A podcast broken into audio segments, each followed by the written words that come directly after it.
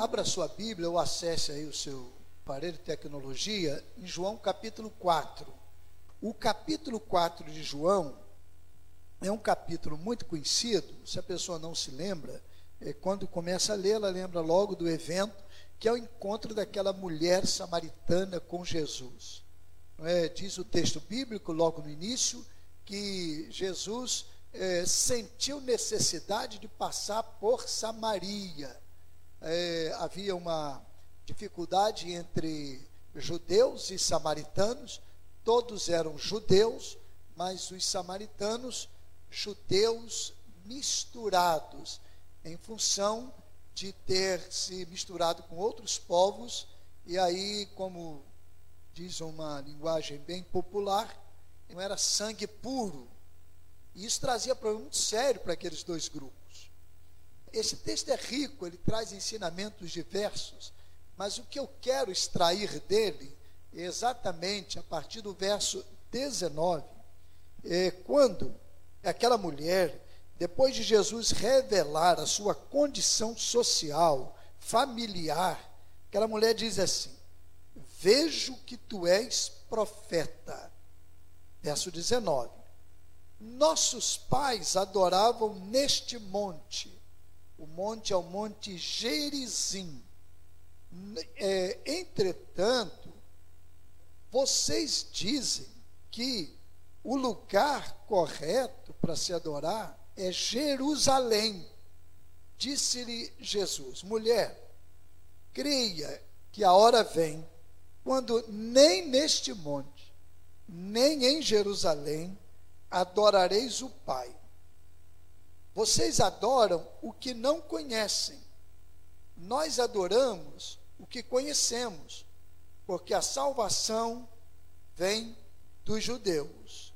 Mas vem a hora, e já chegou, em que os verdadeiros adoradores adorarão o Pai em espírito e em verdade, porque são estes que o Pai procura para seus adoradores.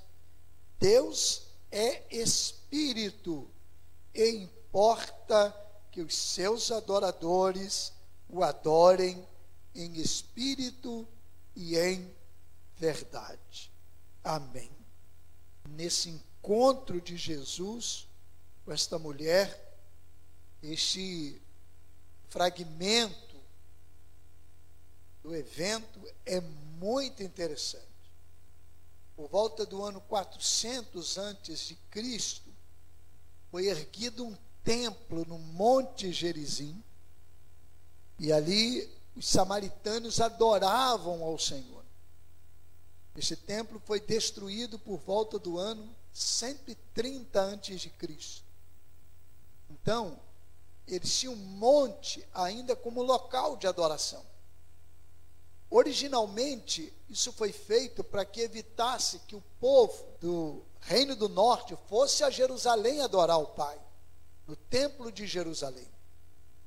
E os samaritanos divulgaram, criaram uma espécie de informação equivocada a respeito do valor daquele monte, para dar ao monte, então, esse status de lugar sagrado. Então eles pegavam eventos, por exemplo, de Moisés recebendo do Senhor a lei que fora naquele monte. Eles tomavam outras informações preciosas lá da antiga do, dos povos mais antigos dos judeus e dizendo, na verdade, foi no Monte Gerizim que isso aconteceu. Era uma espécie de fake news daquele tempo. Os samaritanos tinham aquilo como verdade. É por isso que Jesus diz assim: vocês adoram o que vocês não sabem. Nós adoramos o que sabemos. E essa mulher, então, quando Jesus revela a sua condição, e ela percebe que ela não falava com qualquer pessoa, qualquer judeu, ela não sabia que era Jesus. Ela então diz para Jesus, mais ou menos assim: Olha, eu vou aproveitar agora, eu estou vendo que o senhor é um profeta, o Senhor, me tire essa dúvida, afinal, onde a gente deve adorar? Eu quero que essa dúvida seja satisfeita hoje. Onde é o lugar correto da adoração? Vocês dizem que é em Jerusalém. Nós, os samaritanos, dizemos que é no Monte Gerizim. Então, por favor, o senhor é profeta, o senhor revelou coisas da minha vida que pouca gente sabe. Onde se deve adorar ao Senhor? Os samaritanos tinham de toda a escritura antiga apenas o Pentateuco para se guiar, e era um grupo eh, interessante nesse aspecto. E essa mulher revela, na verdade, uma angústia e uma dúvida nessa proposta de relacionamento com Deus. Ela revela uma dor. A minha dúvida é essa, Senhor. Engraçado que até hoje eu encontro pessoas assim. Uma vez, uma família da igreja, uma família cujo marido já faz muito tempo, talvez os mais íntimos aqui tenham sabido dessa história. O marido tinha se batizado recentemente e, por se envolver num trabalho de relacionamentos com outras pessoas, ele foi induzido a acreditar, e ele foi, assim, de certa forma, meio confrontado, em que cristãos descobriam lugares onde havia é, objetos enterrados, e aqueles objetos eram produto de maldição na vida das pessoas. Então, um pregador descobria aquilo, um missionário, um profeta, e, e revelava aquilo, e você teria que ir lá com eles para desenterrar aquilo, e desenterrando aquilo, a maldição tinha saído da sua vida, sairia da sua vida. E embora aquele homem fosse um novo crente, ele não entendeu muito bem aquilo, e a relação era de trabalho, ele tinha que trabalhar, e, e aí ele, né, o trabalho dele era transporte. Eu estou tentando ser o mais impreciso possível para que vocês, é, é, de repente, não comecem a ligar. Eu sei que vocês é, não prestam como eu, são curiosos. Né? Mas é uma coisa boa, embora a gente tenha que ter cuidado, não tem que ofender ninguém que crê assim, não é verdade? Mas e ele ficou meio na dúvida, ele compartilhou isso. E ao compartilhar, ele, de certa forma, recebeu a palavra. Gente, como que um cristianismo com dois mil anos de experiência com Cristo vai aceitar que uma pessoa precisa ser livre de maldições, porque alguém foi lá em Caxias, em Nova Iguaçu, em Friburgo, se disser que é no Acre, você tem que ir lá no Acre ir lá desenterrar alguma coisa para você ficar bem e resolver o problema. Mas a questão crucial nisso tudo não é apenas contar uma história, não é apenas revelar um fato e nem dizer que nós somos superiores no entendimento da palavra do Senhor. Não, não é isso não. Não deve haver nenhuma presunção. É apenas revelar a angústia do ser humano Onde que eu devo adorar? Como é que é esse negócio? Como é que eu vou me relacionar com Deus? Essa era a angústia dessa mulher. Essa era a angústia dessa mulher samaritana. Olha, por favor, me ajude, me tire essa dúvida que perpassa anos e anos. Eu preciso tirar essa dúvida. E aí Jesus vai ensinar para ela algumas coisas muito interessantes como isto é confortador para nós neste tempo. Como é confortador. Eu sei que nós estamos ligados à cultura do templo. Eu sei que nós estamos ligados à cultura da confraternização. Eu sei que nós estamos ligados à cultura da comunhão. Eu passei aqui pelo meio na hora que entrei. A minha vontade era parar e cumprimentar todo mundo como fazia mas nesse momento não é bom para vocês, também não é bom para mim. Por isso não fiz. Não vou fazer, não vou poder abraçar vocês no final do culto, como todos aqui não vão poder fazer. Eu sei que a gente está ligado a tudo isso, mas a essência da adoração não está reduzida a um lugar. Nesses quatro meses e meio, ninguém ficou é, impossibilitado de adorar ao Senhor.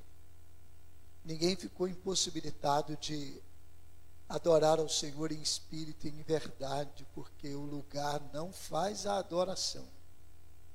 O lugar não determina a adoração. O lugar não reveste a adoração de um caráter especial. Eu sei que hoje se torna um momento especial para nós por estarmos juntos aqui, coisa que não fazíamos há quatro meses e meio. Mas esse tempo não nos impediu de adorarmos ao Senhor. Porque se este templo for destruído e todos os locais de culto forem destruídos, a adoração ao Senhor continuará.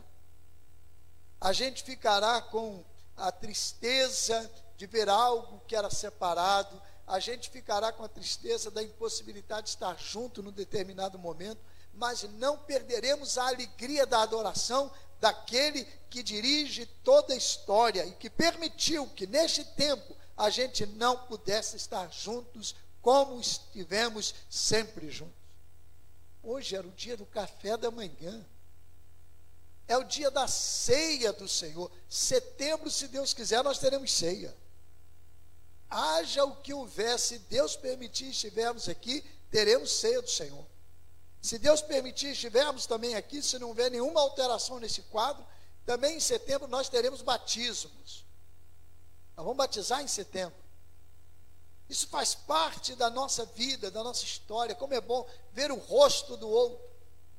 Mas nós não estivemos impedidos de adorar. E essa mulher, nessa dor, revelava: Senhor, afinal, ela no monte, em Jerusalém, eu estou adorando errado, eu estou adorando. E Jesus para ela: Minha filha, não é lugar nenhum.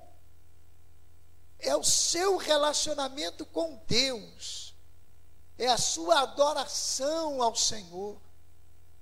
E isso é diferente quando se tem oportunidade de estar juntos, porque a adoração passa exatamente por esta comunhão, esta coinonia, esse companheirismo, ela passa também por isso. A adoração não é uma proposta individualista, ela é uma proposta pessoal. O pai não adora pelo filho, o filho não adora pelo pai. O esposo não adora pela esposa. A esposa não adora pelo esposo.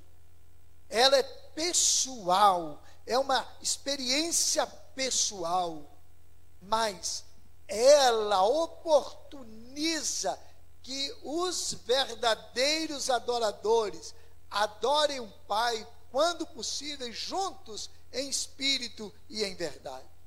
Juntos celebrando ao Senhor com alegria. Que coisa linda, que coisa maravilhosa. Nesta quarentena, eu experimentei algumas coisas interessantes. Uma delas eu posso revelar para vocês, e várias delas, com os contatos, eu acho que todos que estão aqui provavelmente receberam eu passei em frente à casa de todo mundo. Se não passei aqui, foi por algum motivo, alguma razão. E passando em frente à casa de todo mundo, quis saber como é que estava. Fiz um contato, pelo menos, rápido. Se não foi em casa, foi no trabalho, em função do horário. E numa casa de uma família mais simples, trabalho assim, trabalho também simples, pessoas que vivem com dignidade, muito bem, mas pessoas simples. Eu fiquei muito surpreso. O esposo disse assim, é, porque aí perguntava se estava tudo bem, estava precisando de alguma coisa. Pastor, está tudo bem. Graças a Deus. Não está faltando nada. E eu estou até aproveitando para fazer aqui uma obrazinha da minha, acho que é sogra no caso, sogra, não foi? É sogra, você estava junto. Minha sogra, sogra ou mãe, acho que é sogra aqui em casa. Eu até brinquei. Eu estou aproveitando para fazer que eu não estava conseguindo fazer. Estou fazendo uma obrazinha aqui, um quintal maior um pouco. Uma situação semelhante, mas aí não foi eu passando em frente à casa. Mas eu estava preocupado com uma família que frequenta a igreja, é, oficialmente não se tornaram membros, embora decididos. E um dia aqui, numa celebração, quando ainda fazia a celebração pela manhã, no domingo, terminando o culto, eles apareceram, eles trouxeram alimentos para a igreja. Trouxeram assim bastante alimento. Era uma caixa com umas duas bolsinhas. E aí ele disse assim: Pastor, eu fui ao mercado fazer a compra e vi que é, a igreja está distribuindo alimentos. Eu ouvi o senhor falar no programa de rádio. Eles acompanham muito a igreja pelo rádio. E eu vim trazer esse alimento aqui. Eu fiquei assim pensando, gente, uma família simples, pobre, E tem mais. Quando ele estava aqui, eu falei, mas está tudo bem? Ele falou, tudo bem, pastor. Eu estou desempregado. O homem mandou todo mundo embora, com a promessa de que retornaremos ao trabalho. Eu falei, mas você está desempregado? Falou, não, mas está tudo bem, está tranquilo. Eu recebi o meu tempo anterior. Eu vou ficar agora dois, três, quatro meses de seguro-desemprego. Eu vou ficar nesse seguro-desemprego e a promessa é que a gente volte daqui a uns 4, 5, 6 meses. Um excelente funcionário, ele trabalhava já 12 anos no lugar. E ele disse: Eu vou aproveitar, inclusive, o tempo para fazer umas obrinhas lá em casa que eu não estava conseguindo fazer. Mas eu quero contar essas duas histórias relacionando com outra situação. Eu vi ricos reclamando da situação lamentando porque eu ia quebrar. Mas, pastor Neemias, o que tem a ver isso com esse encontro da mulher com Jesus? São pessoas que não têm relacionamento de adoração com Deus inteiro. Inteiro. É triste ver ricos neste país que com uma semana de quarentena disseram: "Ah, vai quebrar a empresa". Muitos deles, a maioria, tem milhões de dólares. Não estou falando de pequenos comerciantes que nós temos nas cidades, lutadores, não. Muitos deles com milhões de dólares nos paraísos fiscais, nos países de primeiro mundo. É tudo mentira, ia quebrar coisa nenhuma. Ninguém quebra com uma semana, só se fizer coisa muito difícil mesmo lá, em investimento em papéis, aí pode quebrar até num dia. É outra coisa, estão ganhando tanto, pode perder tudo num dia também. Quando a pessoa desenvolve uma relação de adoração com o Senhor, ela desenvolve a ideia de que Deus está no controle de tudo e não importa o que aconteça, ninguém é dono de nada. Alexandre o Grande pediu para quando sepultasse, colocasse as mãos dele para lado de fora, para todo mundo ver que ele não estava levando nada. Mas as pessoas ficam presas a algumas coisas e quanto mais presas elas ficam a essas coisas, mais elas perdem o relacionamento com o dono de todas as coisas, que é o Senhor. E a adoração passa por isso, é saber enfrentar qualquer situação com alegria, sem preocupação. Se quebrar, que quebrou, começa tudo de novo. A vida é mais preciosa do que tudo. Se tiver que começar tudo de novo, começa. A terra da comida Deus manda descer chuva, é, maná do céu, manda descer até filé mignon do céu, se for preciso. Mas isso só é possível quando a pessoa entende.